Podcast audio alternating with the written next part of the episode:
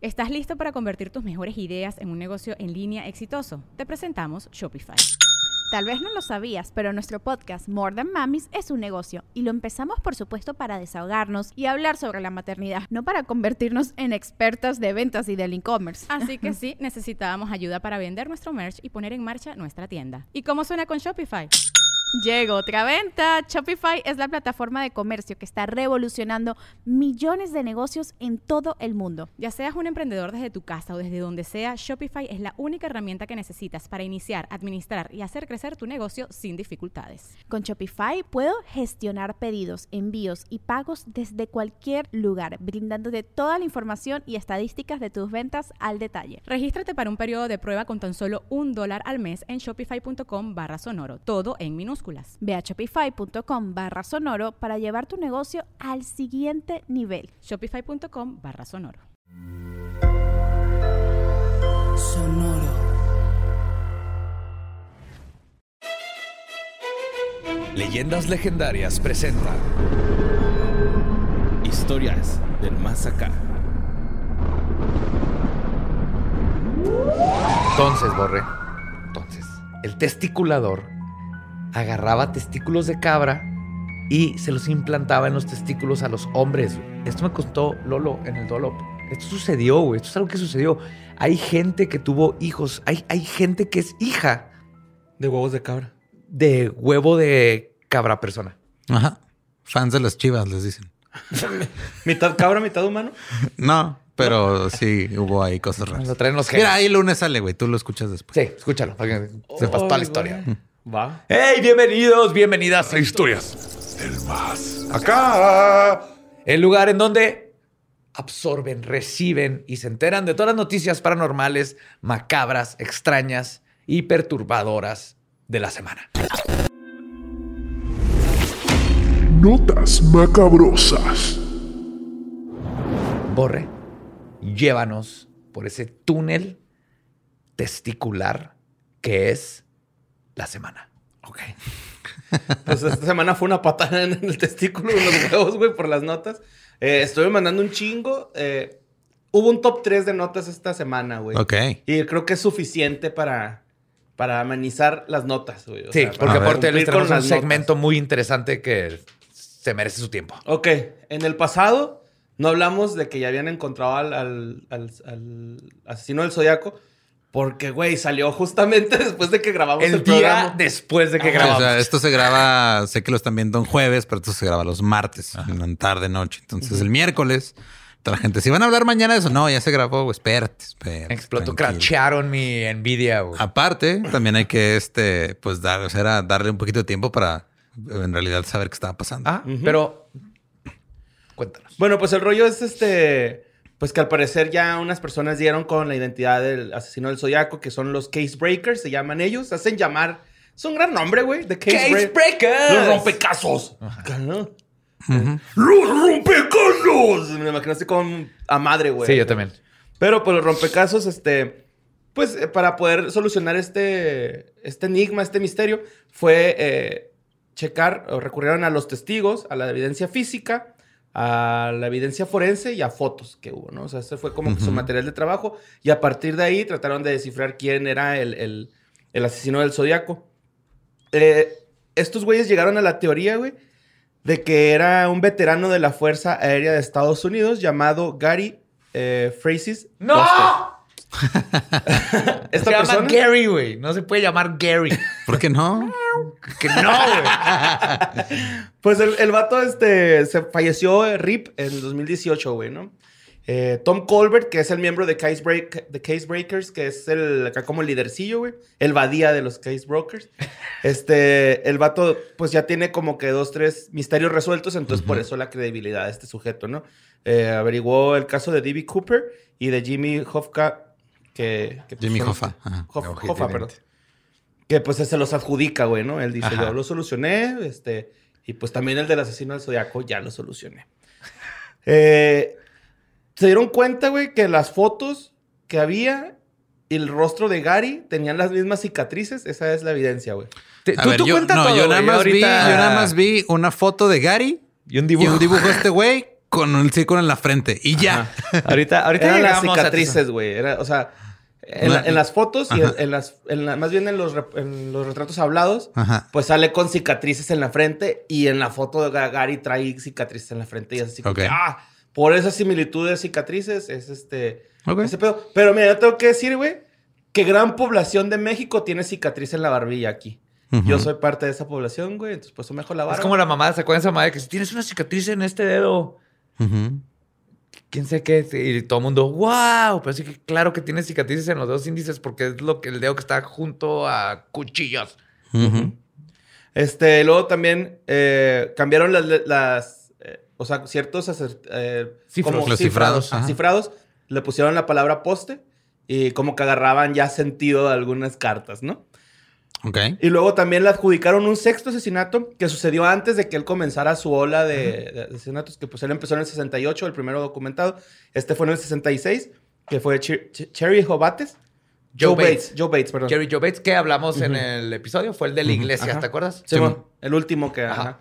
Y pues este, la relación eh, de unidad de casos resueltos dijo que no es cierto. Dijo, no, no es cierto, güey. Ese fue otra persona, fue otro, eh, el asesino de las constelaciones, ¿no? No sé, güey.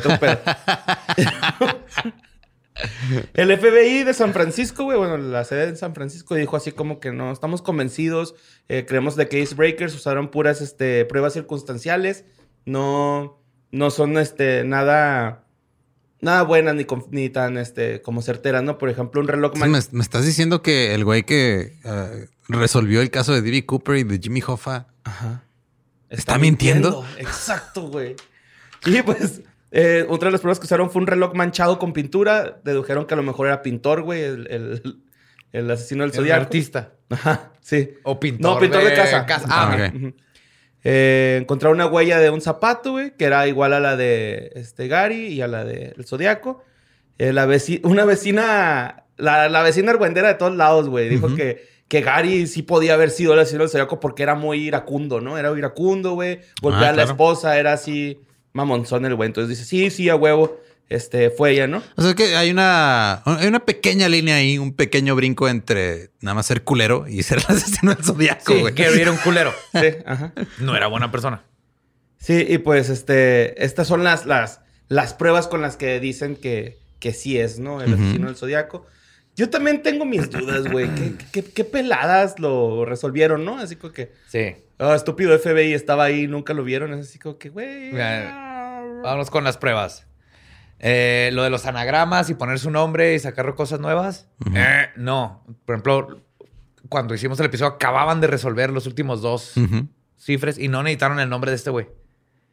Pero en el de The Most Dangerous Animal, el vato que estaba convencido de que su papá era el zodiaco, hizo lo mismo que estos güeyes. Si tú agarras un nombre, lo puedes acomodar con el cifrado y sacar lo que tú quieras, básicamente. Entonces, este vato, Ah, sí, porque en Francia Van había... Best, él lo pone y saca que su papá es zodiaco. Ah, ¿no será este güey? ¿Es, es francés? ¿Van Best? Van Best. ¿Sí? No, no es francés, es Ah, gringo. Porque ese güey había un francés diciendo que él ya también había resuelto la teoría del, del, del zodiaco y iban en direcciones opuestas, güey. Las dos teorías, ¿no? Era así como que, güey. Sí.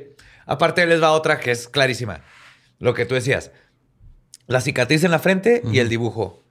Si se acuerdan en el, en el caso de Zodiaco, yo nunca mencioné nada de una cicatriz en la frente. No. Porque no fue algo que se mencionó. Nadie describió al asesino del Zodiaco co- como alguien que tenía una cicatriz No, en en la realidad frente. lo único que se ve en la foto de Gary y en el dibujo es de que tenía las mismas líneas de expresión en la frente, güey. Son arrugas. Son arrugas. él fue, un mal artista que le hizo una arruga no difuminada. Y por mal artista me refiero a que tiene que hacer un dibujo ahí en un rato en lo que le platican. No puede difuminar las líneas. Y esto es tan fácil como si los sospechosos comunes, los últimos cuatro que mencionamos, ninguno tenía una cicatriz en la frente.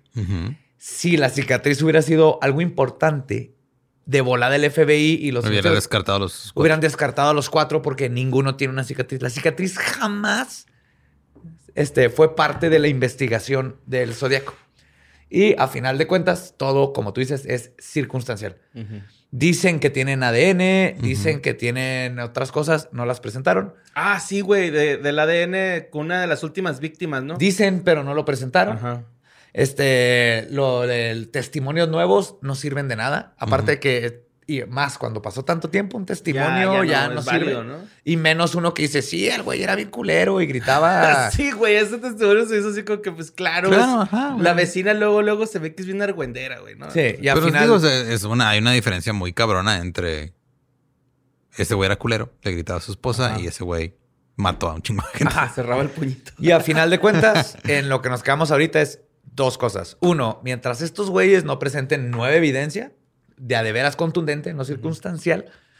¿Qué es circunstancial? Porque la otra vez me preguntaron. Es, por ejemplo, eh, hay un asesinato y agarras a un tipo que andaba cerca del área de donde fue el asesinato y esa es tu única evidencia. Así que es que fue él porque andaba en el área. Esa es evidencia circunstancial porque lo único que comprueba es que estaba Cerca cerca, de la del asesinato, pero fuera de eso no hay ADN, no hay motivo, no hay este, sus huellas de zapato, no hay nada más que lo conecte a. Necesitas las es nomás por estaba dentro de las circunstancias. Entonces, todo es circunstancial. Y dos, el FBI mismo dijo, eh, el caso sigue abierto. Y luego se fueron a investigar cosas más importantes porque, como dijimos al principio, estos vatos, según ya resolvieron D.B. Cooper, el FBI dijo, ah, no, sigue abierto. Eh, eh, D.B. Cooper sigue sin resolverse. ¿Y dónde está Jimmy Hoffa? Sigue sin resolverse. Entonces, no, si han resuelto crímenes y se deberían dedicar a eso. No sé por qué como que de vez en cuando los case breakers sacan una de estas cosas. Yo creo para jalar publicidad, Pues sí, ¿no? bajar lana, por algo. Pero eso no les sirve chido en mi opinión porque pues están quedando como los güeyes que hacen este tipo de mamadas. Ujú. Bueno, pues esa nota la mandó Chris G, pero pues la mandó un chingo de gente. La pero... Mandó más. todo Twitter, Chris G la mandó. eh, pobre, an- el grupo estaba ahí como Sí. con 900 Un eh, chingo de gente versiones de la nota. estuvo mandando. La mandó todo leyendas todo legendarias. legendarias. Son lo mejor. Bueno, la siguiente nota la mandó Alejandro Hernández. Y esta persona también sabe cómo hacerle para sacar feria, güey, con publicidad eh, chingona. Pero pues Demi Lovato, güey, ya es que está con este pedo de los aliens. Ujú. Pues este. Va a dijo sacar que- un programa. Ah, que Un ¿Ves documental. que dijimos que el- yo pregunté que si tuvo un breakdown? Ajá. Me explicaron que no, nomás este, se le hizo de pedo a una compañía de cupcakes o algo así. Ajá. No, fue de yogurt, güey. Ah, de yogurt. No tienen yogurt porque estaban vendiendo cosas dietéticas. Ajá, sí, es sí. cierto. Sí, es cierto. No, dice, no fue un, un breakdown. Pues Demi Lovato, güey, eh, dijo que referirse a los extraterrestres como aliens es ofensivo. Ok. Este, dijo que los Eves, ¿no? Que habíamos dicho que Ujú. mejor Eves. ¿Eves? Eh, Nosotros, no, porque estamos más avanzados de todo esto, son los Eves. Ajá. Simón, y luego este. Todo esto lo dijo mientras promovía su documental, eh, Unidentified. Unidentified, perdón. Que pues es un road trip donde investiga ovnis prácticamente el, el documental este, ¿no? Oye, ¿quién, ¿quién en su mente dijo, vamos a poner, Demi Lovato, güey? Es la persona que a la gente va a ver y le tiene fe en ir a investigar el fenómeno ovni, güey. Y, y deja tú, güey. Sacó una nueva rola que se llama Aliens. O sea. Pues, ¿what? Sí, O sea, sí, está diciendo está que es- ofendiendo al, al- a los Eves al decirles como ella. Ajá. Perdón, Ajá. como ella, porque se identificó Ajá, como sí, no binaria. ella. No binaria. Entonces, Lo que ajá. sí es que no, no está mal decirle aliens, Ajá. porque algo alien en, en el eh, alienated o alien viene es algo de que está, es algo fuera de. fuera externo, de sí. ajá, del sistema. Extraterrestre es más correcto, Pero creo que Eve está Eve es Entidad point. biológica Entidad biológica extraterrestre. extraterrestre. Ajá. Lo que sí es súper racista y dejen de hacerlo es decirles marcianos. Al menos que estemos 100%, al menos que que, te haya Marte. enseñado su pasaporte de Marte. Si no, dejen de decirles marcianos. Sí, pues dijo que este, la palabra alien es despectiva. No son como los de Hollywood. Y dijo así, y se hacha mi jefa si no. Creo que si hubiera seres que pudieran hacernos daño, nos, hubieran, nos hubiéramos ido hace mucho tiempo. También creo que hay civilizaciones que son de conciencia en otras dimensiones, lo que les ha dado la tecnología para poder viajar por el espacio. Creo que no buscan más que encuentros e interacciones pacíficas, porque como dije, si quisieran que nos fuéramos, nos hubiéramos ido hace mucho tiempo. Demi, escucha el episodio que sacamos ayer. Este, estaban chingando a gente en Brasil hace unos años. Y salió, la- también lanzó su nueva rola, Unforgettable, que es una canción para su amigo Tommy, que falleció. Ok. Ah, Temi. Saludos, Temi. Y pues justo cumplió su cometido. Aquí estás diciendo los nombres de los nuevos proyectos que trae. Ajá, Vayan, eso- para eso lo hizo. Yo no quiero. Bueno, pues la siguiente nota también la anduvieron mandando un chingo, güey. Este, esto pasó en Bacalar. Resulta que, pues, este, los pobladores rechazaron. rechazaron este Pues este, las, las convocatorias que hace Ricardo Ponce en, sus, en sus, este, Fuck ¿es un you, pueblo mágico Ponce. Bacalar, güey? ¿O ciudad mágica? Bacalar Ah, es no importa. este- Es una laguna, ¿no? Son Ajá. lagunas, pero pues me imagino caer un pueblo ahí cerca, ¿no? Acá. Todo es pueblo mágico. Según yo, es, es un, pues es un destino turístico que tiene playa y así. Es Está como, muy bonito, no está tan güey. grande, ¿no? Yo, O sea, es yo he un visto pueblo, que un pueblo que no está tan grande. y se ve bonito. Sí, no sé si practiquen magia ahí, pero suena mágico. Eh, pues el ayuntamiento se deslindó, güey, porque el vato, pues, eh, ya, ya ven que en el, eh, cuando estuvieron nuestros canales de, De herejes. de herejes, este, dije, iba a decir otro podcast, güey, qué bueno que... Me- se me cruzaron los cables, güey. ¿Qué vas a Este, decir, Borre? ¿Nuestros compas de Se Regalan Dudas? No. no, no, la Academia de Conspiraciones, no sé por qué. Nada, es porque nos acaban de mandar nos- ajá, playeras, nos acaban de mandar la playera. Pero este, pues resulta que pues... ¿En qué estaba? Se me olvidó el pedo. Que, Ah, se ajá. deslindó el ayuntamiento, ¿no? Dijo así de que no, güey, nosotros no hemos dado permisos ni nada de eso. No, no ¿Quién nomás sabe cómo eso. chingados lo consiguió? No, y también dijeron que no apoyan el tipo de comportamiento. O sea, muy chingón lo que hizo el ayuntamiento de Sí. Bacalar, Ajá. que es deslindarse completamente. ¿Sabes? Y gracias a, a Mayre Wink, güey. que- Sí, que, sí, que anduvo ajá, ahí que ella estuvo- movilizando, sí, pues, es- yo, yo vi también lo que publicaron en Instagram y todo eso, la neta sí, en cuanto pensé en Ricardo Ponce, güey, recibiendo esta noticia, sabes, Que me di cuenta, güey, le va a calar.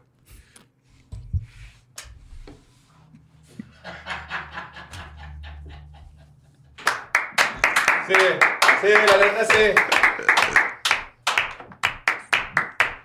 Préstame tu sombrero. Sí, güey, la neta sí. Ve, güey, me la dejé afuera. 11 días, güey. Tenía guardándose ese chiste. Sí, güey, sí, ¿verdad, No, no, güey? güey. 11 días. no, tenía como dos, tres minutos. No, pero sí, sí está muy chido. Ayuntamiento Bacalar. ah, Tenemos que visitar para conocer. Pero qué chingón que en México un ayuntamiento entero diga, Nel. sabemos lo que está pasando y no queremos nada que ver con esta persona. Que más ciudades, establecimientos, Y aunque lo hagan nada más por hagan. cuidar sus ingresos turísticos, de todos que modos. lo hagan, pero Con ya- que lo hagan. Ajá, porque es algo que no se puede dudar. No, que aparte estás- la gente que está cerca del agua como que comprende más la vida, güey, ¿no? O sea, Es que es más pedo. Es que pueden mear cuando quieran, güey. Estás así, te estás meando. Güey, esa es la gran ventaja de traer traje de baño, güey. Miarte donde Estás sea, güey. meando caminando, Estoy mojado, güey. Estoy mojado, güey. Pues me Meando y caminando. Ajá. Bueno, eso depende de qué tanto asco te dé. Mojado, Wow, meando ok. y caminando. Esa es la vida, ¿verdad, Borre? Yes. Borre me Con entiende. un gallo.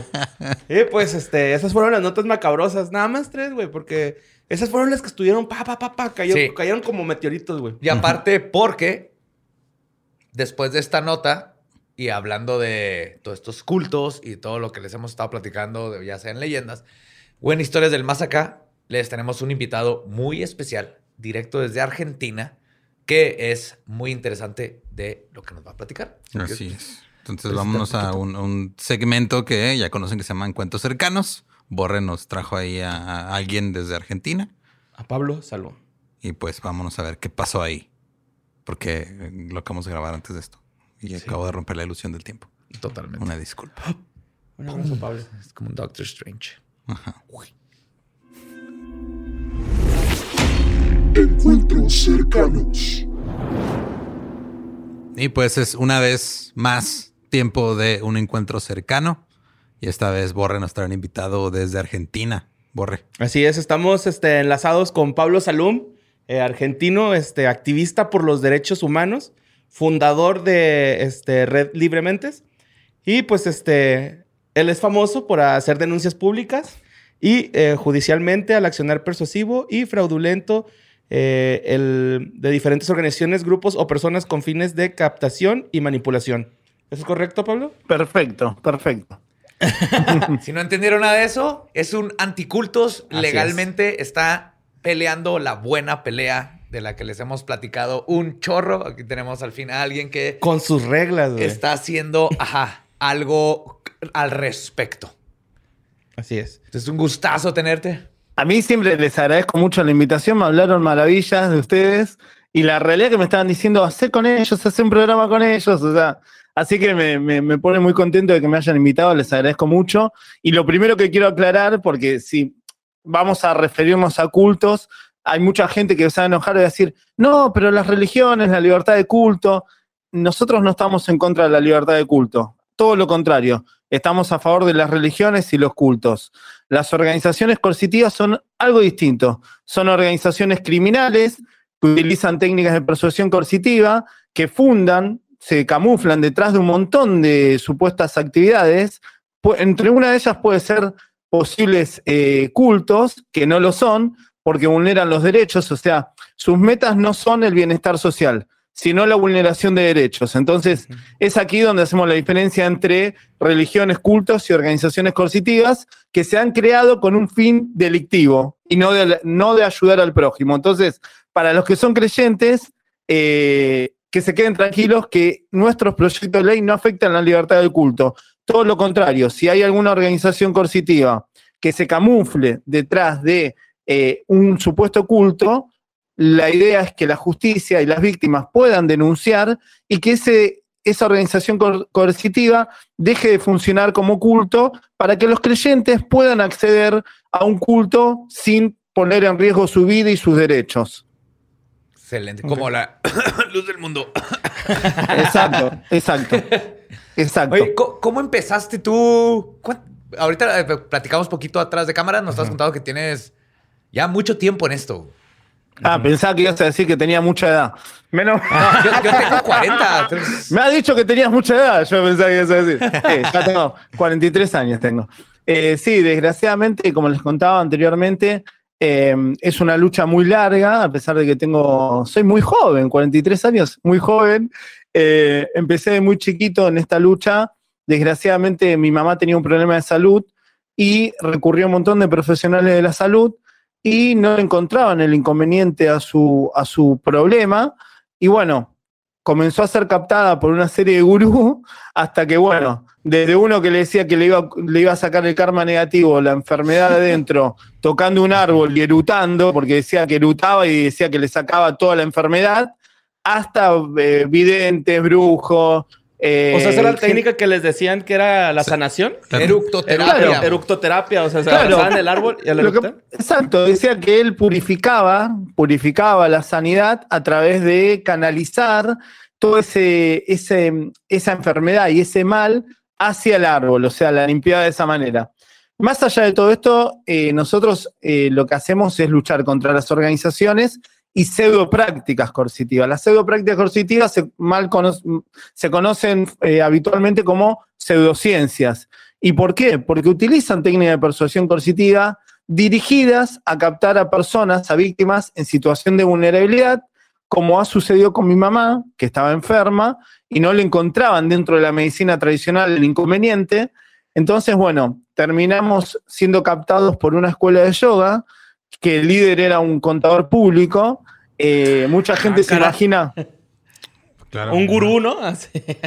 claro, mucha gente se imagina a alguien con una túnica, una barba larga. No, este tipo era un tipo trajeado, eh, muy intelectual, muy formado. eh, y bueno, supuestamente él era un ángel que había llegado a la tierra con el fin de crear mil ángeles más. Ok, jamás en la historia de la contaduría pública se ha relacionado un contador con un ángel, para empezar. Sí, Pero- los, pero los es- ángeles no pagan impuestos. Es muy de contador decir mil, mil, Mil. ángeles. No 920, no 2015. Eh, claro, como que redondean, ¿no? Mil es más fácil de dividir. Es lo que. Sí estaba armando un, un, un, este, un ejército, ¿no? Sí. De, de personas. Sí, que, que- Exacto. La cuestión es que eh, era una estructura jerárquica donde eh, el ángel eh, era un número 7 y, por ejemplo, el número 5 en esa escala era un genio, equivalente a un genio. Y bueno, cada número tenía su significado. Él te daba el número, asumo. Claro, primero él te daba las tareas que vos debías realizar. Primero él analizaba profundamente a cada víctima, a cada persona que captaba y le, va- le iba dando eh, tareas según lo que él quería lograr. Eh, por ejemplo, eh, esta captación fue muy paulatina, paulatinamente. eh, se separaba a las, a las víctimas de sus familias. Ah, claro. Si las familias no querían ser parte o que estaban en contra de esta organización, pasaban a ser enemigos. Por supuesto, antes de eso, eh, el líder eh, adoctrinaba a cada adepto para que saque el mayor provecho de cada vínculo. Por ejemplo, eh, decía a, los chicos que debían ir a la casa de los padres los fines de semana y hacer una tarea de geishado.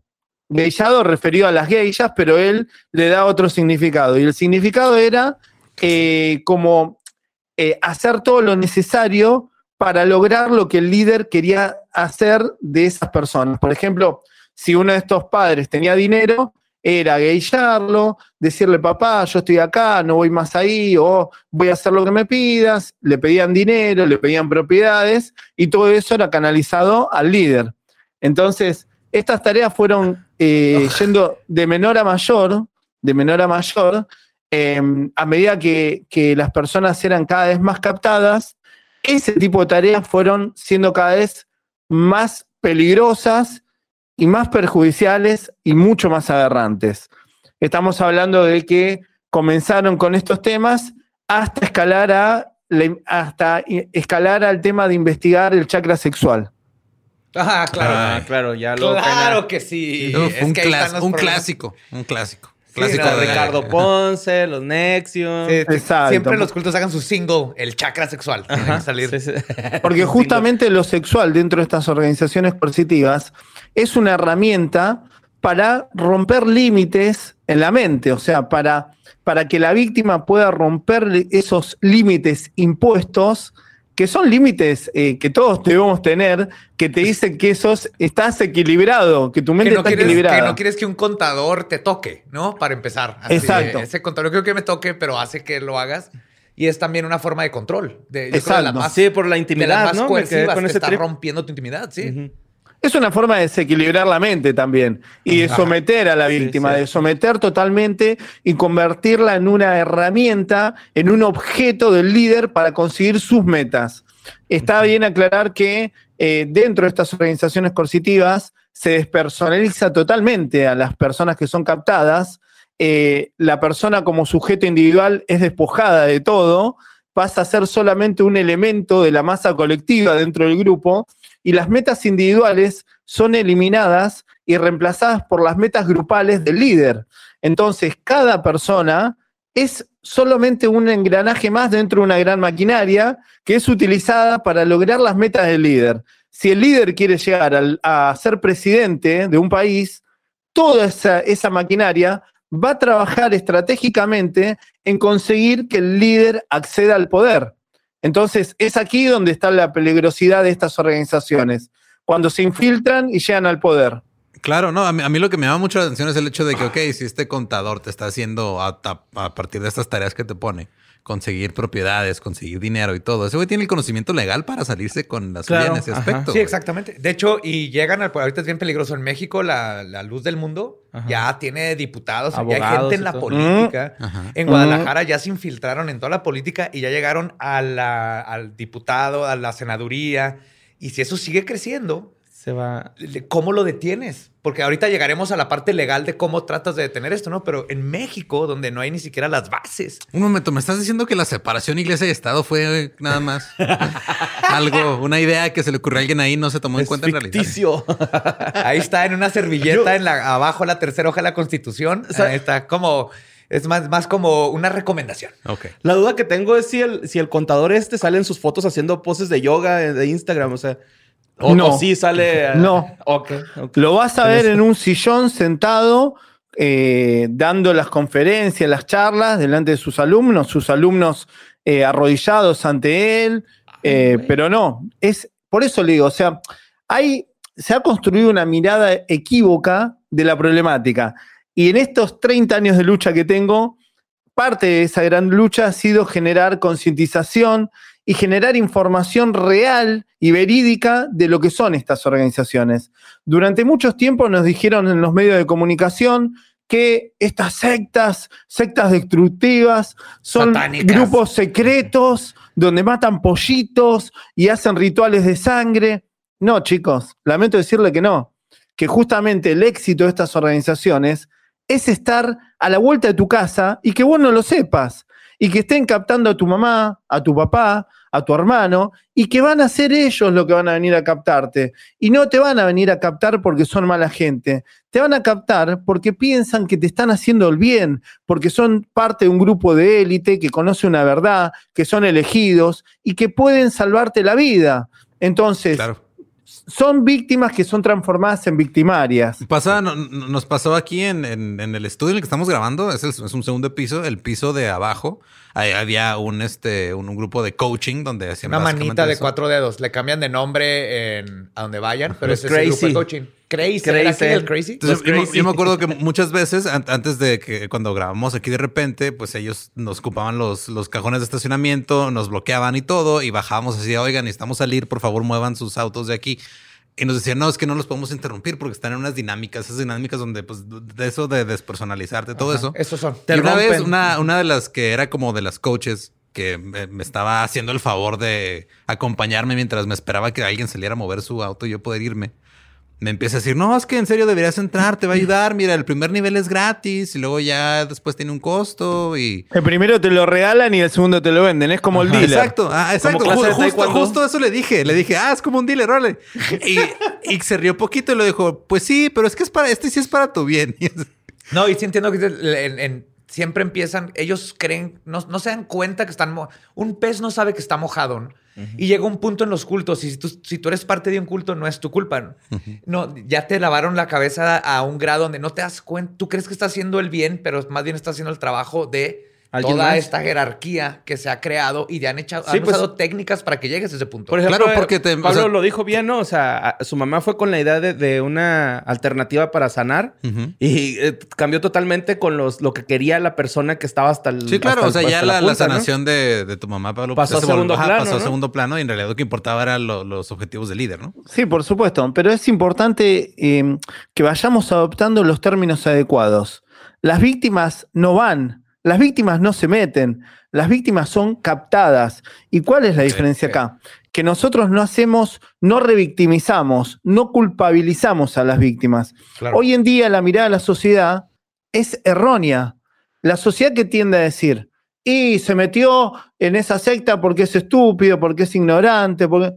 Lamento decirle, muchacho, que la mayoría de las personas que son captadas son gente con terciario, con universi- eh, eh, títulos universitarios, Ajá. con mucho dinero, con poder. Están siendo este, políticos, bla, bla, ¿no? ¿Y por qué? Porque la base es que no captan según el nivel de inteligencia, captan a través de la manipulación emocional, no a través de la, capta- de la manipulación de la inteligencia. Y por otro lado, chicos, piensen esto, si las víctimas vieran la cara real de lo que está sucediendo, ¿a usted le parece que mi mamá hubiera hecho o hubiera entrado por su propia voluntad a una organización no. que, le iba a sacar a sus hijos, que los iban a explotar sexualmente, que iban a poner en riesgo su vida. Hay organizaciones coercitivas que matan a la gente. Entonces, nadie en su sano juicio y teniendo conocimiento de lo que sucede dentro de una organización coercitiva, se prestaría voluntariamente a ser parte. Entonces, y también está bueno aclarar que cuando son utilizados para eh, eh, vulnerar los derechos de otras personas, también se- no, no los eh, exime de su responsabilidad judicial. Sí, Claro. sí podríamos, sí podríamos si nosotros tenemos legislación como la ley de trata de personas, hacer una diferenciación según cada caso, según la responsabilidad de decir, bueno, estaba bajo la captación, la coerción psicológica y eh, el delito que cometió fue porque el líder se lo ordenó. Pero no los van a eximir de culpa y cargo totalmente, ¿se entiende? Sí, claro. exacto. Es lo que hablamos justamente, por ejemplo, en el caso de Nexium, de cómo, este, o en el caso que es muy controversial, pero sí siendo lo de todo el- lo que pasó con Gloria Trevi, que fue algo parecido, es encapsulado, pero es de, ella no la exime de su responsabilidad, aunque ella fue captada por este imbécil, pero llegó un punto en donde ya era un adulto y ya lo que hizo es responsable de sus acciones, ¿no? Igual que todas, varias de las este, víctimas de Nexium, llega un punto de ya, eres responsable de tu acción. Claro, legalmente hay que tomar en cuenta que fuiste, hubo esta coerción y ataque psicológico. Cuando, cuando hablamos nosotros acá en Argentina, me llevó muchos años que el Estado, que los organismos de Estado comprendan nuestra problemática, tuve que hacer mucho trabajo de capacitar a las autoridades y a muchos organismos y públicamente a todo el mundo en general, eh, porque en general la problemática no se la asociaba a la trata de personas. O sea, la trata de personas, la mayor causa de la trata de personas son justamente estas organizaciones coercitivas. La ley de trata eh, contempla la coerción psicológica, o sea, el espíritu de la ley de trata de personas es justamente la captación de víctimas en situación de vulnerabilidad para explotarlas laboralmente o sexualmente bajo coerción psicológica. Entonces, nosotros no hemos utilizado la ley de trata de personas para desbaratar a muchas organizaciones coercitivas acá en Argentina. ¿Y por qué? Porque la coerción psicológica se aplica al sometimiento. Todas estas organizaciones, inclusive las que ustedes están nombrando en México, son organizaciones tratantes. ¿Y por qué? Porque se capta a personas en situación de vulnerabilidad, se las somete y se las utiliza para vulnerar derechos, las explotan laboralmente, las explotan sexualmente. Entonces, muchachos, esto es trata de personas. Y muchos organismos de los de México y del mundo en general, esto no están capacitados. No lo ven como trata de personas. No. Ellos te dicen, ah, las sectas son otra cosa. No, no son otra cosa. Ah, ¿no? Pero sí tiene muchos paralelos. De hecho, yo no lo había visto de esa forma. No, yo. lo Pero por ejemplo, el, el lugar este que te decíamos se dedican y mucho de estas este, lugares lo que hacen es que van y se infiltran en el mismo gobierno y ofrecen los cursos y el mismo gobierno manda a sus empleados. Entonces ya como empleado que te forzaron a ir al primer curso y de ahí te agarran y luego ya a ti te forzan a traer a cinco o seis personas. Y entonces ya el Se hace ciclo... un en esquema tuba, una De hecho, se me hizo bien curioso porque una vez saliendo de aquí, este, algo vine, porque rara vez veníamos en fin de semana aquí a los estudios y el fin de semana era cuando más tenían sus dinámicas y sus cursos.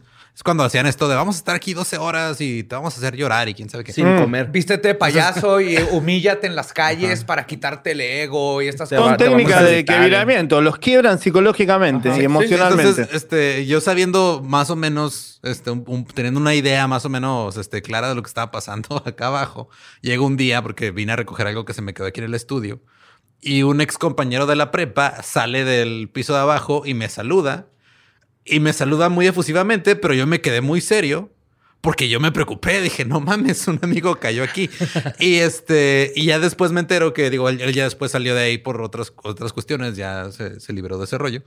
Pero a un amigo en común le dijo, oye, es que me topé a Eduardo acá afuera y como que se portó muy raro conmigo. Y yo, pues sí, güey, estaba preocupado porque tengo años sin verte y lo primero que hago es verte metido en una de estas cosas donde, pues la neta te están manipulando. A mí lo que me preocupó es cuando lo vimos que traía, hacían que la gente trajera a sus hijos para sesiones de, desde niños. Entonces ya venía adolescente. Imagínate si como Con adulto. uniforme de escuela Si venían. como adulto no puedes procesar estas cosas, imagínate como niño de 6 a 12 años que te estén metiendo todo esto a la cabeza. Es, es- es imposible, no tienes defensas. Bueno, justamente, eh, primero, los niños son los más vulnerables y los que peor la llevamos en esta problemática. Los que hemos pasado de niño por una de estas organizaciones coercitivas, el daño que te generan es terrible y el daño persiste a lo largo de tu vida. Eh, depende de las herramientas que tengas a nivel genético y a nivel educativo, quizás lo puedes sobrellevar de una manera un poco mejor. Hay personas que yo conozco, niños que se han terminado suicidando, chicos que han terminado con adicciones terribles, eh, que han terminado cometiendo delitos terribles y realmente eh, se termina mal la vida. Eh, ni hablemos de grupos LGTB que son los más castigados y, y de las mujeres, porque justamente dentro de estas organizaciones las mujeres son un objeto que tienen que estar en la cocina, criando hijos, procreando. Después, los eh, chicos homosexuales y las chicas homosexuales son enfermos que deben ser reconvertidos, son expulsados de su familia, son expulsados de, de sus familias, de sus grupos de amigos, eh, y son llevados al suicidio. Realmente, yo tengo casos que son muy tristes, o sea, donde los, eh, los torturan, los torturan psicológicamente, físicamente, y esto en muchos países no está contemplado como un delito. En México Entonces, todas es las muy terapias grave. de conversión siguen. Bueno, en Francia hace una semana atrás han legislado, hay una ley que eh, prohíbe estos eh, pseudo tratamientos, porque vamos a aclarar que la homosexualidad no es una enfermedad. Exacto. No es una enfermedad. Por lo tanto, no debe ser tratada, porque no es una enfermedad. Entonces, cuando estas organizaciones coercitivas se infiltran dentro del poder, como estamos viendo en Latinoamérica, en Centroamérica, donde están creando sus propios partidos, porque a diferencia de hace 20 años atrás, cuando ellos a través de la trata de personas y de estas mafias criminales eh, financiaban campañas políticas de terceros, se dieron cuenta que, ¿para qué voy a financiar un político tercero si yo puedo tener mi partido político propio? Sí, vamos a deshacernos de los intermediarios. Ajá, puedo meter mis diputados. No solo ellos, ellos tienen el poder total sobre sus víctimas. Si una de estas organizaciones coercitivas tiene dos millones de adeptos, a esos dos millones de adeptos son dos millones de votos, porque esas víctimas son obligadas a votar por sus líderes. En Colombia sucede con los piraquíes. Los piraquíes, si ustedes los investigan, es una familia que tiene 300 sucursales, donde acá en Argentina han encontrado un pastor de los piraquíes que son colombianos y han tenido nexos con la guerrilla, con 220 kilos de cocaína. Entonces, tienen partidos Mira, políticos, qué raro. tienen Qué- partidos qué tan políticos. fea de... En libertad de religión es que la cocaína la usamos para venerar a... Para ponernos bien astrales, ¿no? No, pero ellos lo que dicen después es que son, eh, que son, que no eran pastores, que eran pseudo pastores, porque esto Ah, es sí, gracioso. Claro. Cuando sucede un delito, no, no, esto no era un culto, esto no, este no era pastor. No, sí, lo era. El problema que tenemos es que no hay controles del Estado. Exacto, Y pasa si lo lo- mismo con lo que está pasando ahorita también con todos los casos que siguen y siguen saliendo casos de pederastía en la iglesia y que lo único que hacen es, ah, no, yo me deslindo, o sea, pues es- no, es, no es problema mío, es problema de que ese De ese sacerdote hizo padre. algo malo, Ajá. Pero es algo... Y lo o cambian sea, de parroquia. Sí, es algo que se vuelve ya un sistema que lo, que lo bueno, permite. yo quiero, yo quiero aclarar algo, porque eso siempre, hay algo de eso que siempre me lo traen a colación. Hay que diferenciar. La gran diferencia es la estructura piramidal y las doctrinas. Ok, ok. Las organizaciones coercitivas, hay un líder que te dice, como decía Juan Perkovich, el líder de la organización donde yo estuve, que decía que los niños de 12 años o de 11 ya estaban aptos para tener relaciones sexuales y él era el encargado de decir con quién tenían que tener su primera relación y muchos de, ellos, de esos chicos fueron obligados a tener relaciones sexuales con sus propios padres. Ay, Entonces, cabrón. no, no es lo mismo, no es lo mismo cuando el líder y la estructura jerárquica tienen como doctrina propia estos abusos, como sucedía en Niños de Dios también, a una religión que puede ser como cualquier institución de la sociedad, como la policía, el poder judicial, las universidades, donde hay docentes que son pederastas, donde hay maestros que son pederastas, donde hay policías que son abusadores, drogadictos, o sea, no, no- hay que diferenciar cuando la orden está dentro de la doctrina y con respecto a una religión que por ahí está haciendo mal las cosas, que no está haciendo bien las cosas como la Iglesia Católica, que debería tomar políticas más firmes en contra de los pederastas, de la gente que está sucia dentro de su institución. Pero a mí no me consta para nada y bajo ningún concepto que haya un líder, un papa, que diga, che, vamos a abusar de todos los niños, porque esto sería, algo, sería algo sistemático. Y yo Sí, sí. eh, lo atacaría. Lo que sí puedo eh, repudiar es que la Iglesia Católica se sienta en un banquito y no hace un mea culpa. O sea, de a poco están reconociendo, pero yo no gano nada con reconocer. La Iglesia de Francia, 260 mil niños abusó sexualmente del ¿Qué se año sabe? 1950 al 2020. Está comprobado judicialmente. Entonces, ¿qué hacemos con esto? No, yo no quiero un perdón. Yo los quiero a todos en cana, los quiero tener todos en prisión, eh, pagando su culpa y que esos niños reciban una compensación. Y si esos niños ya Terapia. han fallecido, que reciban la compensación, no solo terapia, ¿eh? No solo terapia, una compensación económica, porque el daño que le generan a las víctimas es increíble. Hay chicos, gente adulta que no puede trabajar, no puede salir de su hogar. Esto es a veces lo que muchos no se entienden. Cuando una persona hace una denuncia, yo lo primero que le digo, hacelo y también pedí la compensación. Hace un juicio, hace un juicio civil pidiendo el daño económico. ¿Sabes por qué? Porque ese dinero lo tienen ellos y lo han utilizado para el mal. Entonces, que el dinero vuelva a las víctimas. No, y aparte creo que así es como les duele. O sea, es, es la forma en que, por ejemplo, en Estados Unidos, que las demandas, es el, el sistema legal permite mejor el, el sistema de demandas, ¿no? De- porque hay desde la civil hasta la penal y todo esto. Pegarles en el dinero no solo los debilita económicamente, sino que siembra un precedente que hace que otras víctimas salgan y eventualmente mínimo los desangras de, de la habilidad de tener dinero para continuar. Sí. Entonces creo que siempre el dinero sí es importante. Es uno de los golpes que se les tiene que dar. El otro es que se sepa qué está pasando. El otro es que legalmente se acepte que ellos te hicieron algo malo y tienen que pagarte de, con cárcel, con dinero y con todo. Que le saquen todo. Todo el dinero que fue a los narcos. Un ejemplo, los narcos. Cuando detienen un narco, ¿no lo despojan de todos los bienes? Porque esos bienes fueron obtenidos ilícitamente. Las organizaciones coercitivas lo mismo. Todos esos bienes, todos esos pastores millonarios. ¿Cómo se hicieron Claro, millonarios? todos esos- todas esas propiedades, todo ese dinero que el, que el pastor que nos digo, que el, el contador. El que nos pastor decías- millonario, los Ajá. hijos millonarios, las familias viajan a Europa. Muchachos, eso trata de personas, ¿eh?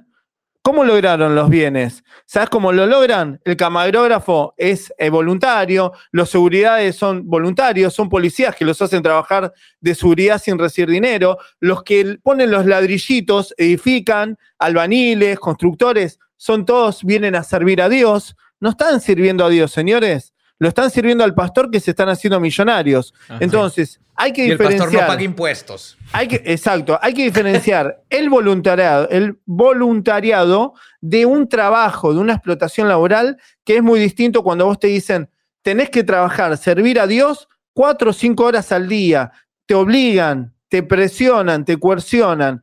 El voluntariado es como nosotros, nosotros eh, tenemos una red de muchas personas, pero cuando tenés que hacer algo, tenés que prenderle una velita a algún santo para que alguien te pueda ayudar, porque realmente al ser voluntariado, cada persona tiene su empleo, su familia, y es lógico que si yo no tengo dinero para pagarle a alguien, es lógico que no pueda poner su tiempo al 100% en lo que yo necesito. Entonces, hay que diferenciar esto. Y se puede ver con el tema de los bienes. Y con respecto al tema de Estados Unidos, yo, si hay un país que no pondría ejemplo, es justamente Estados Unidos.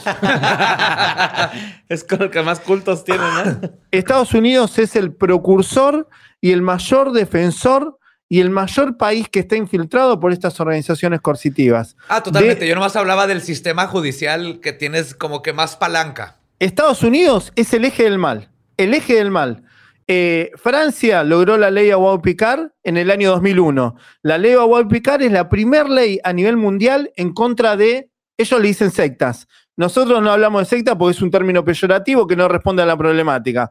Nosotros hemos inventado y, y impulsado un término que es el que se está adoptando actualmente y es el adecuado, y justamente es el problema que han tenido en Francia, el adoptar un término que es totalmente peyorativo y no identifica la problemática. Una secta pueden ser ustedes, chicos. Se Sí. juntan el mismo día, a la misma hora, a compartir un rato en conjunto, a hacer algo en común. Nadie puede demostrar nada. Yo te- eso es una secta. Lamento decirte que eso es una secta. Por eso el término de la secta te dicen tal, poli- tal partido político es una secta. Claro, es un grupo Sí. de personas que comparte una ideología, es una secta. Lo nuestro no son sectas, son organizaciones coercitivas.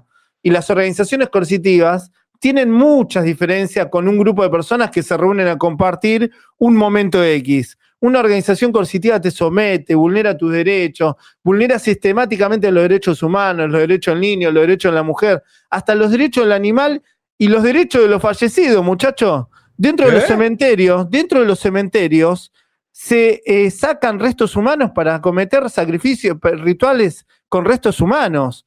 Acá en Argentina tenemos casos que se roban los cuerpitos de bebés recién fallecidos para realizar rituales que, terribles. Esto sucede, esto es real. Yo he participado en causas judiciales. Acá hay, hay padres que están buscando a sus los cuerpitos de sus niños fallecidos. Tenemos casos de niños que han sido sacrificados, niños que han sido secuestrados, abusados por un grupo de, de adeptos, eh, torturados, eh, abusados sexualmente y sacrificados en rituales. ¿Querés llamarles rituales? Ofrenda, ofrenda de sangre. Entonces, esto sucede en todos los países. En México también.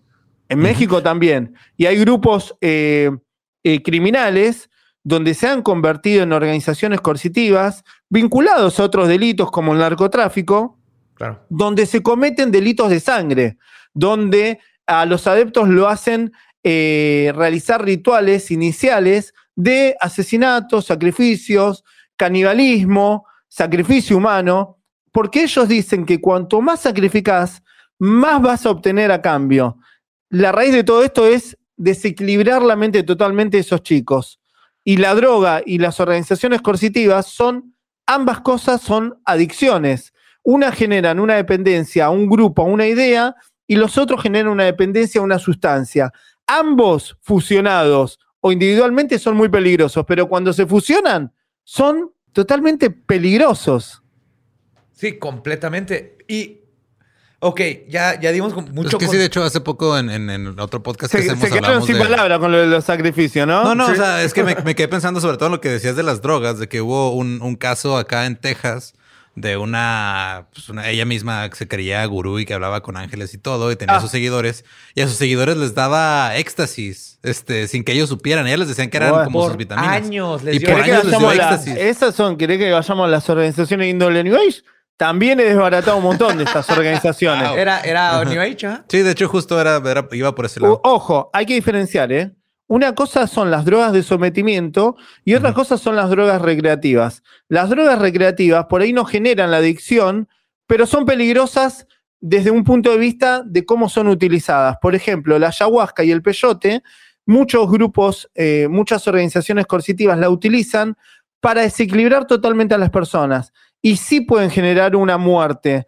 Si esas, esos rituales no son eh, preparados con antelación, por ejemplo, la ayahuasca, si vos no preparás a la persona seis meses antes, se puede morir al consumir ayahuasca. Si la persona está consumiendo, por ejemplo, una medicación psiquiátrica, se puede morir totalmente consumiendo ayahuasca. Si no hace una dieta basada en, en semillas, también se puede morir. ¿Por qué? Porque la ayahuasca, sin el componente DMT, que es una planta que tiene justamente ese componente, solamente sería un fuerte purgante.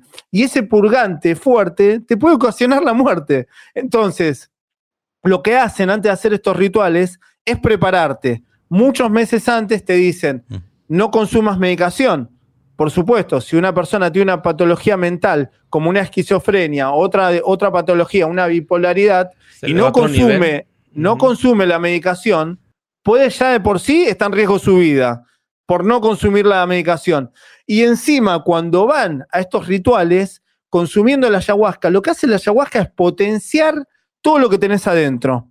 Entonces, si vos estás pasando por una situación de depresión o un problema mental, tenés muchas posibilidades de que ese problema sea totalmente potenciado. Entonces, vos vas a vivir una experiencia que puede ser terrorífica. Inclusive a los jóvenes se los suele encerrar en habitaciones. ¿Por qué? Porque en el estado de inconsciencia que te lleva a una persona que te está... Vos cuando son esos rituales necesitas una guía, necesitas. La guía que está afuera eh, te está guiando, pero ¿por qué? Porque te está guiando en esa pesadilla. O sea, si hay uno de ellos que se mete en un lado... Yo lo he hecho tres veces. Yo te lo he hecho tres veces y con guía y él va y te, y Bueno. te dice, no, espérate, ya no tomes más y, y te, y te mantiene todo seguro. Para empezar, la ayahuasca es una droga prohibida, que esto no lo sabe mucha gente. La ayahuasca tiene DMT. El DMT está en la tabla de drogas peligrosas. Ahora, ¿cuál es el problema que tienen varios países? Que el DMT eh, de por sí solo está en la, en la tabla de drogas, pero la ayahuasca no. Entonces ellos dicen que el brebaje en sí no es un delito. Acá en Argentina, en el 2012, yo me reuní con el Cedronar, que es la máxima autoridad de drogas de Argentina, y logramos que se ponga el brebaje en sí como delito. ¿Por qué? Porque sucede lo mismo. Genera muerte, genera sometimiento, genera daño mental. Entonces, en Argentina está prohibido. Antes, ¿qué sucedía? Iban a los retiros espirituales, retiros espirituales, y los, eh, los metían a prisión una noche y los tenían que largar, porque era ayahuasca, no era un delito. Ahora sí es un delito. O sea, si agarran a alguien con ayahuasca, lo procesan. Y esto tiene una explicación. Es una droga peligrosa, por eso está dentro de la tabla. Eh, ah, que en México no. Y qué bueno. Porque bien usado es una terapia increíble. No, Lo que sí déjame, es que no, usar- no, no, déjame aclararte algo. No, hay muchos de estos gurús que lo ofrecen como terapia para tratar adicciones, depresión, bajo ningún concepto de vista está eh, recomendado como una terapia. Hay algunas, hay, hay un lobby polit- un lobby de algunos que los quieren impulsar esto como un tratamiento. Por ahora no, no lo han logrado, pero hay muchos papers, hay mucha manipulación de paper. Hace, una, hace un tiempo yo hacía un especial sobre pseudociencias y hablamos de que con 3.000 euros vos pagás un paper, un paper científico que te avala algo, como el mindfulness Ok, ya. y como un montón de cosas que no tienen asidero científico. Entonces, tengan cuidado. No, y como que quede claro que cuando dije terapia no me refería a algo científico, sino eh, como cuando te fumas eh, mota y es como una terapia de vamos a relajar, es, es- es algo personal. Claro. Lo que sí es que estas drogas, eh, todas las psicodélicas, son muy peligrosas cuando la- se las das, se las pones en las manos de alguien que está manipulando. O sea, la. CIA en el proyecto MK Ultra, MK Ultra, se exacto. dedicó a experimentar Exacto. con todo esto y llegar al Pues grado. Manson no los tenían ácido todo el tiempo también. También, No, acá. pero ellos lo hacían por gusto. Eran hippies, güey. sí, pero él no los tenía, güey. Pues sí, pero el hippie lo tiene que conseguir de una forma y él se los facilitaba. Eso güey. sí. Eso sí. Viste que yo te hice una diferencia entre drogas de sometimiento alucinógenas y, por ejemplo, la cocaína. La cocaína es una droga de sometimiento también. Cualquier persona adictiva. que. eh, sí, pero dentro, de, por ejemplo, eh, las, organizaciones coercitivas que suelen usar la cocaína son de índole africanista, son de índole ritualista acá en Argentina. ¿Por qué? Porque acá los grupos africanistas, que se les llama Umbanda, Kimbanda, tienen, son organizaciones que no tienen ningún tipo de regulación prácticamente, ninguna, y cada uno pone en su casa, en su casa personal, hacen reuniones de culto donde lo hacen en horas de trasnoche que favorece el narcomenudeo, por ejemplo. Y esas drogas son utilizadas para eh, someter a las mujeres y explotarlas sexualmente. O sea, yo tengo muchos casos donde los PAI, estos PAI, un banda, que cualquiera puede decir que es un PAI, porque no hay una estructura como la Iglesia Católica que te dice, sí, esta persona es PAI porque hizo una carrera, porque estudió. Acá cualquiera, yo puedo decir mañana que soy un PAI, un banda, ¿entendés? Entonces, muchas de estas organizaciones utilizan la cocaína como un método de sometimiento hacia los fieles, pero exclusivamente con las mujeres. Vemos que lo hacen con las mujeres para explotarlas sexualmente y así lograr que hagan dinero. Las explotan sexualmente, es terrible. Y aparte, sí, o sea, lo que iba es, este, digo, sabiendo todo esto, porque siento que he aprendido más cosas y ahora estoy más asustado. Sí, güey. Es que sí, a mí, a mí siempre me, me causan mucho ruido los temas de, o sea, de este tipo de manipulaciones a, pues, a grupos de personas. Es que, o sea, que se ha logrado allá o que, que se puede lograr Legalmente, ¿no? legalmente, o sea, que esté establecido de manera judicial, o sea, para poder, digo, es- eso que mencionabas hace rato de, este, De la trata de blancas, usar ¿no? como la trata de personas, este, De como- personas. Porque, perdón. por ejemplo, ahí te va algo que nos pasó. Siempre que hablamos de algún tema que tiene que ver con cultos y luego, pues siempre lo comparamos con cultos de Organizaciones México, coercitivas. Organizaciones coercitivas, Coercitivas. Ya perdón. aprendimos el término correcto. Bueno, pero si Sí, hablamos porque de cultos, igual, igual ojo, decimos- igual ojo, yo lo entiendo a él porque él dice cultos, porque en Estados Unidos el término culto se lo asocia con el término sectas, mal llamados sectas. Eh, por ejemplo, acá en Argentina, más cultos es una religión. O sea, la religión y cultos Ajá. es un culto. Por eso es distinto el término, pero yo te entiendo Sí. lo que vos Y- me, y, es me de lo que estás hablamos, es el culto de, James, de, Exacto. de- de Jonestown o de. El Exacto, le es que dicen cultos.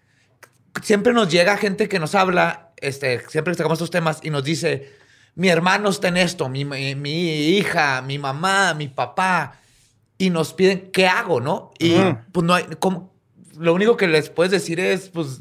Convéncelo de que se salga los- eso. Ajá. Le- en México no hay legalmente. ¿Cómo le haces? Porque no, no, lo puedes convencer. No, no, no, no, no, no, no. La primera regla es no convences a nadie. No le hablas. No. Porque vos no podés, vos hablas un eh, idioma racional. Y dentro de estas organizaciones coercitivas se habla un idioma totalmente irracional. Entonces, vos no podés ir con, con un idioma racional, convencer a alguien que está en otro idioma. O sea, es como que vos quieras hablarle español a alguien que habla chino. No te va a entender Ajá. nunca. A ellos ya les Ok. dijeron, Borre te va a decir que Exacto. te salgas. Sí, es cierto, y ¿con te va a decir Y es tu porque enemigo. Borre no sabe. Con. Nexium vimos eso de que, que es, una, que es un- una secta, ¿no? Era la primera pregunta que, Sí, y ellos solitos, la, la gente te va a decir que... que estás en- involucrado en una secta, dile que no es cierto, que, que es una No, secta. y a que que- además que va a haber alguien que te va a poner en prueba, que te va a querer sacar del camino, que te va a querer apartar de este camino de evolución, de sabiduría, que ellos no te entienden porque son inferiores, porque no son parte de este grupo de elegidos. Entonces, vos tenés que saber que una prueba importante que te van a poner en el camino de evolución va a ser que alguien va a venir y te va a querer apartar de este camino. Ajá. Puede ser tu claro. papá, puede ser tu hermano, puede ser tu pareja. Entonces, el que venga y te diga eso, claramente no te ama, no te Entonces- quiere, es receloso porque no es parte del grupo. Entonces, lo primero que no tienen que hacer, no convencer. tienen que hacer, es convencer, confrontar. Lo que hay que hacer es acompañar, porque si ustedes confrontan, van a darle eh, el pie a lo que quiere el líder. El líder que quiere Le das la razón. desvincular, desvincular totalmente a la víctima que ha sido captada, que se desvincule totalmente de todo. Entonces es así como logran la desvinculación. Y cuando vos te desvinculan de lo que más amás, no tenés oportunidad, no tenés chance alguna de llegar a nada. ¿Por qué? Porque te cortan el vínculo, lo perdés. Yo hace 30 años que no sé nada de mi familia y así le pasa a un montón de gente. Entonces, lo que deben hacer es consultar a gente que sepa del problema, sepa de la problemática, leer, informarse y trazar una estrategia personal y familiar con los amigos, contarles lo que está sucediendo, pero tratar de capacitar a todo este grupo que va a trabajar en conjunto en recuperar a esa persona y recuperar el vínculo, en trazar estrategias claras que no confronten, sino más bien que lo acompañen y refuercen el vínculo, a pesar de que tengan que agachar la cabeza y decir, bueno, vas a la reunión, está bien, mi hijo, anda, que la pases bien, yo te amo Mañana mucho. unos chilaquiles, unas cartas blancas. Sí. ¿Para qué? voy a estar esperándote porque yo te amo, nunca te voy a abandonar, vos sabes que puedes contar conmigo. Y de a poco, de a poco, ir tirando, plantando la semillita de la eh, duda. Jugando el mismo juego. Sí, allá no te dan chilaquiles, güey. Ajá. Vete, ándale. Esa semilla de la duda va a ser que la persona diga, che, pará, alguien me dijo que esto, esto que me están haciendo puede ser que me estén manipulando. Y por ahí un día, ese chico o esa chica va a entrar a internet y se va a encontrar con un Pablo Salún, se va a encontrar con un podcast de ustedes, se va a encontrar con una charla de Diego Rusarín o de alguno de todos los que estamos impulsando esta concientización grupal en general, y va a decir, che, pará, eso es lo que me están haciendo a mí. No te lo va a decir, él lo va a buscar, porque él va a tener la necesidad de buscar. Entonces, cuando él busque, es porque va a estar preparado para recepcionar esa información. Y por ahí, al comienzo, va a decir, este Salún es un hijo de mil puta, Rusarín es un tarado, y me van a escribir a mí, me van a decir, Salún, sos una basura, mi grupo no es una organización coercitiva, vos estás equivocado, vos... Y en un año le va a seguir esa duda, le va a seguir carcomiendo la cabeza, y en un año muy posiblemente me escriba y me diga, ¿sabes, Pablo, que yo estaba en este grupo? Primero te puteé, tengo un montón de mensajes así. ¿Sabes que te Wow. puteé? Ujú. Porque te escuché en la tele que vos hablaste de tal grupo, que dijiste tal cosa, y yo apenas te vi dije, este es un tarado, este no entiende nada. No, y es algo natural. Ahorita hay un movimiento increíble en Estados Unidos con los mormones. Oh. Que, que gracias, gracias a las redes sociales y todo, que ya no, ya no los pudieron prohibir, se están dando cuenta y hay grupos desde Reddit hasta TikTok y todo de ex mormones jóvenes que se fueron enterando y poco a poco fueron diciendo, sí, cierto, Épale, y se épale, salen. y ellos les apoyan así de, está esto y esto y esto, y si alguna vez quieres, aquí hay un centro de apoyo, pero fue algo que duró años, poco a poco, uno que otro se fue yendo y luego hacia atrás, la gente que empezó a dudar ya tenía dónde agarrarse de apoyo para poderse salir. Pero es algo que... que Pero sí, tiene- es cierto, sí. tiene o que sea, ser poco a poco. Tiene mucho sentido lo que dice Pablo. O sea, el llegar y confrontar a alguien cuando está muy metido en eso, es Sí. lo único que va a hacer es lo, lo va, vas a... Va a defender el... el- o sea, se va a defender y Lo- te lo- va, lo mismo, te- te va a dar la espalda a ti. Esto no solo aplica en los, en los grupos que generan grupo dependencia, que las técnicas de persuasión son desplegadas en su máximo esplendor. También sucede con las pseudociencias. Cuando vos hables con, por ejemplo, una persona que ya, dentro de lo- estas técnicas de persuasión coercitiva, se están dirigidas a eliminar parcialmente o totalmente la racionalidad en las personas. Cuando se elimina esa racionalidad parcialmente o totalmente, es cuando le introducen este pensamiento 5G, mágico, ¿no? Es ritualista. cuando- sí, es cuando les puedes convencer de que hay chips en las vacunas y 5G. Exacto. Entonces, les va a suceder lo mismo con personas que adhieren, que han adherido a todas estas doctrinas, porque realmente cuando ya pasan por una de estas organizaciones donde se le elimina la racionalidad, y si a mí me van a curar con energía, y sí, las vacunas me van a enfermar, y la- las ciencias son malas, lo bueno es lo milenario. Cuando lo milenario, las personas se morían a los 10 años, entonces, entonces, Sí.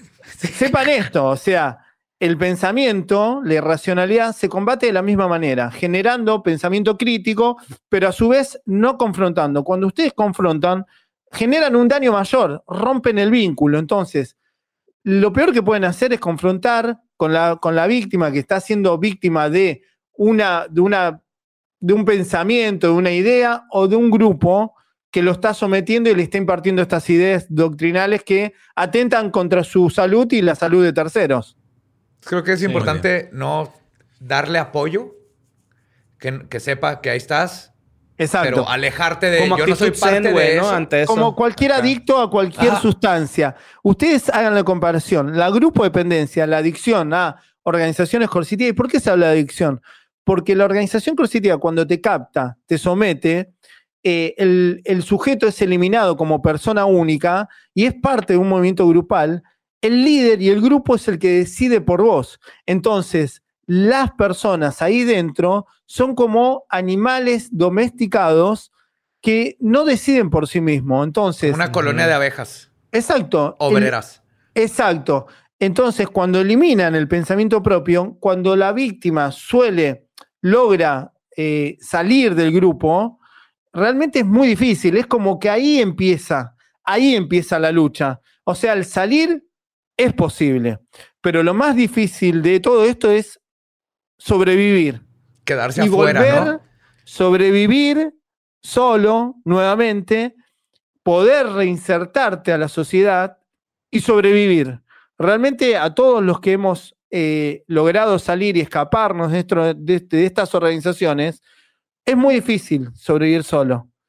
O sea, más cuando te han sacado todo lo que amas en la vida. A mí me Claro, lo han quitado ajá. todo. A mí me lo han quitado todo. Absolutamente todo. Yo no tengo fotos en familia, no tengo absolutamente nada, me han sacado hasta mis mascotas, me han sacado todos los recuerdos, me han sacado a mi mamá, a mi, hermana, a mi hermano, eh, me han llevado a vivir solo desde muy chico, pasado fiestas solos, o sea, imagínense en un chico de 14 años, 15 años, pasando Navidad, Año Nuevo, cumpleaños, Día de la Madre, eh, Día de la Familia en la escuela. Eh, realmente es muy doloroso. Ustedes no se lo Claro. imaginan. Imagínense Claro que no. solamente lo que ha sufrido la, la humanidad con una pandemia que han tenido que hacer cuarentena, un poquito de cuarentena, un poquito, una puta cuarentena, una puta cuarentena, que se han podido ver y hablar por teléfono, ver por cámara, que saben dónde están sus seres queridos, que saben si están vivos, que lo aman, que se siguen amando, que se pueden ver. Imagínense en lo que sufrimos las víctimas, que no sabemos si nuestros seres queridos están vivos, si están bien, que no nos, no nos pueden hablar, que no sabemos dónde están. O sea, realmente la peor tortura que nos pueden hacer a nosotros es el estar fuera sin ellos. O sea, realmente es una Sí. tortura súper dolorosa. Entonces, Y creo Eh, que lo más, lo más importante es darnos cuenta que son cientos de miles de víctimas todos los días en todos los países. O sea, lo- la experiencia que tú nos acabas de contar, no eres el único. no. Y sigue sucediendo y cada vez es más fácil hacerlo y cada vez se legitimiza, entre comillas, más de una forma u otra el cómo se meten en nuestras vidas, cómo se meten en negocios, cómo se meten en gobiernos. Y por eso es tan importante, primero que nada, educar, creo yo. Que la es gente ¿sabes lo, sepa. lo- lo peor de todo esto es que ojalá fueran cientos de miles. Muchachos, acá estamos ante la nueva forma de esclavitud moderna. La esclavitud nunca dejó de, de existir. Antes podíamos ver los grilletes en las piernas, ponerle que eran los africanos. Ahora esclavizan a todo el mundo, o sea, no importa si sos negro, blanco, amarillo, y los grilletes no los ves. Los grilletes están acá. Entonces, estamos ante la nueva forma de esclavitud moderna y por supuesto, ojalá fueran cientos de miles, pero solamente los testigos de Jehová tienen más de 10 millones de, de adeptos. Sí me la mamé. Sí. sí te fuiste muy bajo. Súper bajo. Es, es muy mi parte optimista. Ojalá, ojalá fueran cientos de miles. Sí. Estas organizaciones son miles y ideal, realmente cuando se van infiltrando, como decís, en el poder, son cada vez más imparables. Por eso es necesario que nos movilicemos. Y con respecto a lo que decís, totalmente. Eh, por ejemplo, vos me decís que avances tuvimos acá en Argentina. En el año 2011 nosotros logramos en la segunda provincia más importante del país, en la provincia de Córdoba, logramos la primer ley de concientización, prevención y asistencia a víctimas. Es una ley que un gobierno reconoce que existe la problemática. Ustedes no se dan cuenta que el- todo el mundo ve, ve- ve series yanquis, series de Europa, películas, eh, documentales, pero ningún gobierno reconoce la problemática. O sea, Ajá. Es. Sí, sí es impresionante lo que lograron. Lo, que Ugh, lograron. Sabemos que existe, pero no la reconocen. ¿Por qué no la reconocen? Díganme ustedes, ¿por qué piensan que desde los gobiernos no se reconoce que existen estas organizaciones coercitivas y que cometen una gama de delitos gravísimos? Es que estas organizaciones votan, mira, te voy a decir. Esta, esta, eh, son mucha gente que vota. Y ahí no hay que hacerlas enojar. ¿Sabes cómo? Y pues también están involucrados en, de Conflicto de manera intereses. económica y todo. Sí. Ajá, sí, por eso luego, luego cuando hay un, un- algún- alguna falla económica son los primeros en saltar, güey. Sí, estoy sudando de las manos de que tengo miedo de, de- de este Es que justamente cuando vos te pones a ver, yo tengo casos que inclusive eh, no los he podido hacer público, que yo tengo conocimientos de grupos de poder, pero grupos de poder, viste que hay muchos que dicen los Illuminati, los masones, hombre. No, y hacen Ah, los reptilianos, y ahí- yo me muero de risa, porque realmente me muero igual, de risa. ¿eh? Nos Me dicen muero de risa. que el adrenocromo y Pizzagate y los satánicos. Y yo, Exacto. no, no, no, no. Eso es lo que te está distrayendo. Está en tu casa. Es tu vecino. Pero Es sabes que, el- no, no, pero, en- sa- pero sabes que esto existe. Existe, existe. Yo te lo firmo acá en un papel. Es, es más, está comprobado judicialmente que existe. Chicos, en México, dos casos en dos años, un año, dos años donde vinculan al hijo de un presidente, a mandatario. Chicos, esto existe.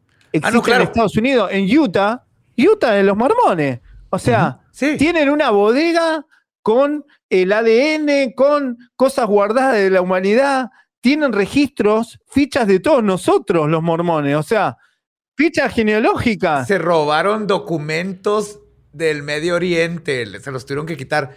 A lo que me refiero es que no, ajá, no es Illuminati, no son reptilianos, no son satánicos, son mormones.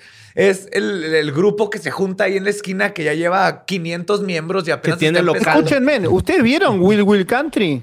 La serie Sí, de sí. Oso. Nef- Claro. Eh, Es lo mismo. Ellos, ¿qué lograron? Un- uno de estos gurús se hizo dueño de, un, de, un, de una De localidad, de un pueblo en Estados Unidos. Eso, eso, hagan la escala a- a- en, en grande, sucede, sucede. O sea, la organización donde yo estuve se infiltró dentro del poder de Argentina y lograron salir impunes. Bill Clinton los defendió. Entonces, Wow. díganme como una organización coercitiva donde había fotos de políticos, sindicalistas haciendo orgías, como sucedió en México también con la Nexium y demás. ¿Cómo puede ser que queda todo impune? Pues, Pues qué Porque cosas. los extorsionan. Sí. Lo que hacen estas organizaciones es utilizar a mujeres muchas veces que son chicas lindas, formadas, que están entre- en- entrenadas para lograr la misión del líder. Y muchas Claro. veces la misión del líder es captar a gente de poder, niños de Dios hace lo mismo y sigue existiendo. La escuela yoga de Buenos Aires, donde está mi familia, sigue existiendo y sigue haciendo lo mismo.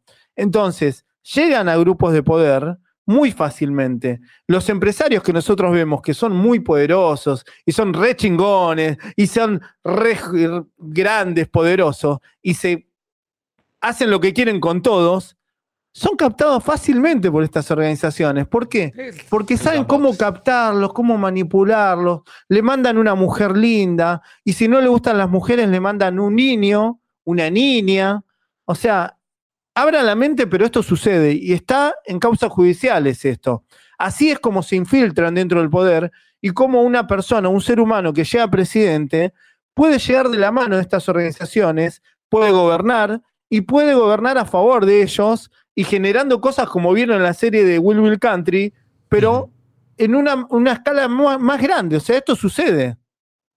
Y pues creo que este, aparte de que ya también estoy como borra acá sudando y todo. Sí este, está de miedo, ¿eh? Esto- ¿Para Sí, qué no, me digo, invitan pues- si no, si saben cómo me pongo? Este ¿Para es- qué no, me invitan? Ajá, estoy, estoy apuntando todo. No, pero se nos está acabando No, el ajá, tiempo. sí, a lo que voy es este, que- digo, primero que nada, que te queremos darte las gracias por todo tu, el trabajo que has hecho durante Ajá, años, sí. por todo lo difícil que ha sido para ti y, lo, y sigue siendo.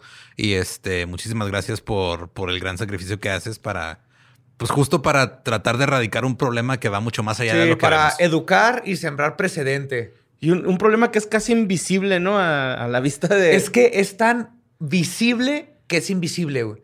Está tan allá afuera que nadie sospecha. Por eso te digo, o sea, no, es el Illuminati escondido, oculto, con, con... Ahí está afuera, lo estás viendo, lo ves todos los días. ¿Saben por qué no quieren? ¿Por qué los gobiernos no quieren reconocer la problemática? Porque si reconocen la problemática, les van a tener que contar a la sociedad cómo funcionan estas organizaciones, cómo Así se es. camuflan, cómo operan, Claro. el daño que cometen, los delitos que cometen, y las víctimas van a poder reconocerse como víctimas. Y ¿Por los qué? victimarios van a estar allá adentro y es el compa y el diputado, güey. a las víctimas dentro de, ese, de esa doctrina, las manipulan para que sean culpables de lo que les sucede. Vos no sos rico porque eh, no, no hiciste lo suficiente. Te enfermaste y te moriste porque no tuviste fe en nosotros. Entonces, si las víctimas tienen conciencia de que están siendo víctimas de un delito, van a empezar a caer en prisión. Porque si las víctimas saben que están siendo víctimas de un delito y van y denuncian y las autoridades están capacitadas y el Estado ha reconocido la problemática y pueden tomar la denuncia, chicos, vamos a desbaratar un montón de organizaciones. Lo que pasa es que acá hay muchas, mucho poder, mucho dinero, mucha coerción de por medio. Y para la gente que quiere saber más, ¿dónde te puedes seguir? Eh, que, que la asociación... Danos todo así. Bueno, ¿Dónde en las redes me van a encontrar como Pablo Salún, Ley Antisecta. Si ponen Ley Antisecta, es el primer nick que te tengo hace como 20 años y quedó Ley Antisectas. Tenemos un canal de YouTube también que, que tenemos muchos videos de concientización, prevención, que está bueno. Y tenemos testimonios sobrevivientes. Justo hablaba de los mormones. Ayer estrenamos uno de una, de una chica mormona que estuvo, tiene 35 años y nació dentro de la organización y estuvo 30 qué años captada y nos ha contado cosas terribles que vivió. Y, y realmente tenemos un montón de testimonios que son muy buenos. Y casos como, por ejemplo, la semana pasada hice un video sobre Britney Spears, que mucha gente no lo sabe, Uy, sí. pero cuando a mí me dijeron, che, pasó esto, me puse a investigar y fue víctima de una organización coercitiva.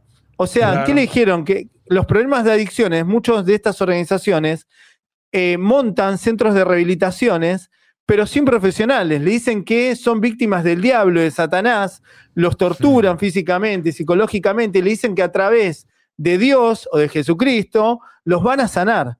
Y de hecho, bueno, hubo vinculado a una organización coercitiva que le sacaron dinero, lo captaron al padre, y esto no se dice y no se investiga en la justicia de Estados Unidos.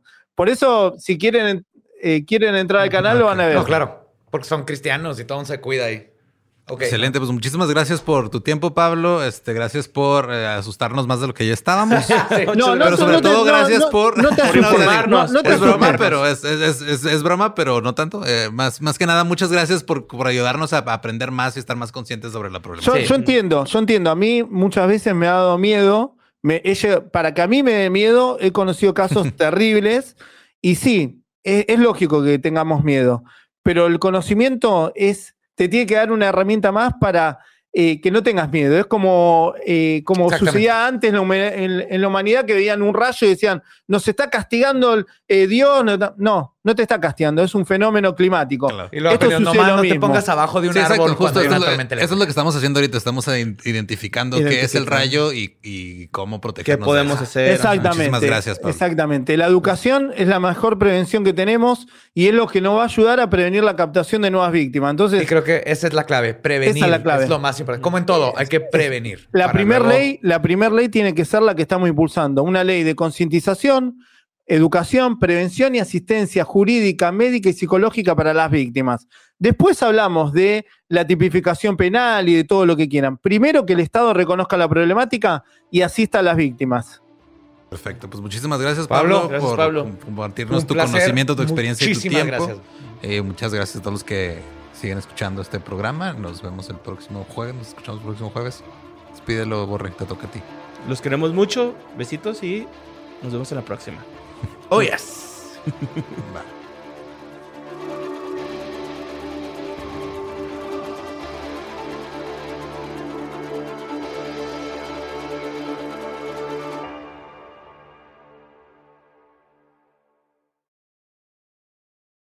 ¿Estás listo para convertir tus mejores ideas en un negocio en línea exitoso? Te presentamos Shopify.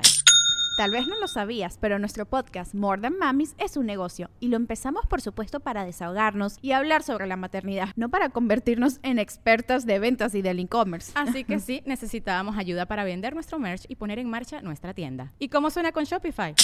Llegó otra venta. Shopify es la plataforma de comercio que está revolucionando millones de negocios en todo el mundo. Ya seas un emprendedor desde tu casa o desde donde sea, Shopify es la única herramienta que necesitas para iniciar, administrar y hacer crecer tu negocio sin dificultades. Con Shopify puedo gestionar pedidos, envíos y pagos desde cualquier lugar, brindándote toda la información y estadísticas de tus ventas al detalle. Regístrate para un periodo de prueba con tan solo un dólar al mes en shopify.com barra sonoro, todo en minúsculas.